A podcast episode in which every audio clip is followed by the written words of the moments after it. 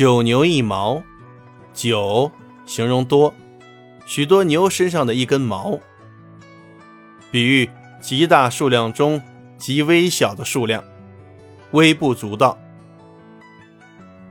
李陵是汉武帝时有名的将领，对汉武帝忠心耿耿。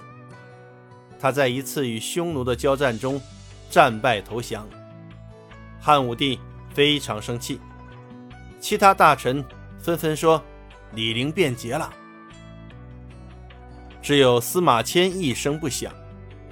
武帝便问他的意见。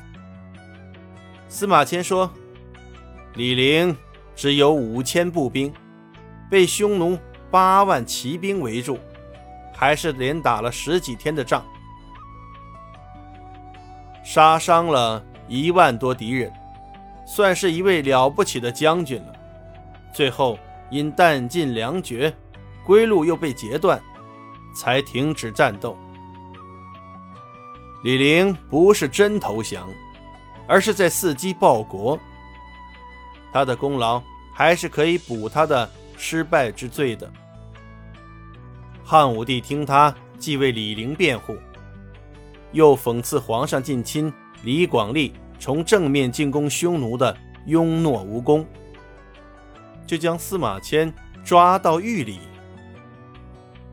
第二年，又误传李陵为匈奴练兵，武帝不把事情弄清楚，就把李陵的母亲和妻子杀了。司马迁也被施予最残酷、最耻辱的腐刑。司马迁受到了这种摧残，曾想过自杀。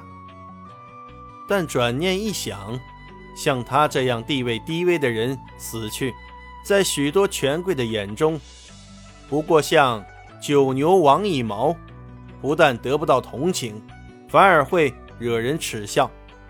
于是，他决心忍受耻辱，完成《史记》的写作。后来，人们根据他的“九牛王一毛”这句话引申为成语。九牛一毛，用来比喻某种东西或某种人才，仅是大多数里面的一部分，好像九头牛身上的一根毛一样。这就是“九牛一毛”的典故。